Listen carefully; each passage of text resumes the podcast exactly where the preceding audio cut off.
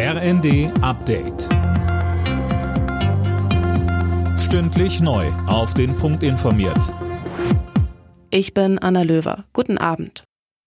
Die G7-Staaten und damit auch Deutschland werden künftig kein russisches Öl mehr kaufen. Diese Entscheidung hat das Weiße Haus verkündet nach einer Videokonferenz der G7-Regierungschefs, an der auch der ukrainische Präsident Zelensky teilgenommen hat.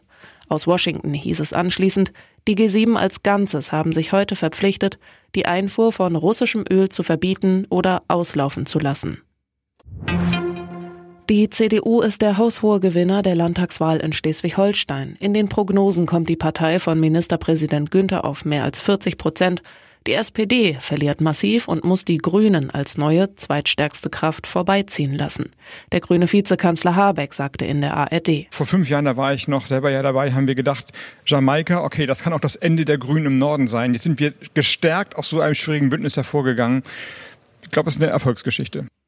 Die FDP verliert Stimmen, kann sich aber Hoffnungen auf eine schwarz-gelbe Koalition machen. Der SSW, die Partei der dänischen Minderheit, legt zu, während die AfD möglicherweise nicht mehr im Kieler Landtag vertreten ist. Kanzler Scholz sagt der Ukraine weitere Unterstützung im Kampf gegen Russland zu. Zum Jahrestag des Ende des Zweiten Weltkriegs betonte Scholz, dass es nun wieder Krieg in Europa gebe, könne nur bedeuten, dass Deutschland Recht und Freiheit verteidige, an der Seite der Angegriffenen.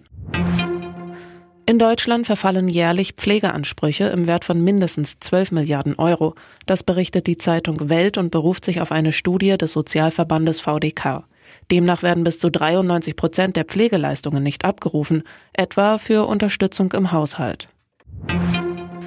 Der VfB Stuttgart hat sich einen wichtigen Punkt im Kampf um den Klassenerhalt in der Fußball-Bundesliga erkämpft. Bei Meister Bayern München kamen die Stuttgarter zu einem 2 zu 2 und haben so noch die Chance, kommende Woche Hertha von Platz 15 zu verdrängen.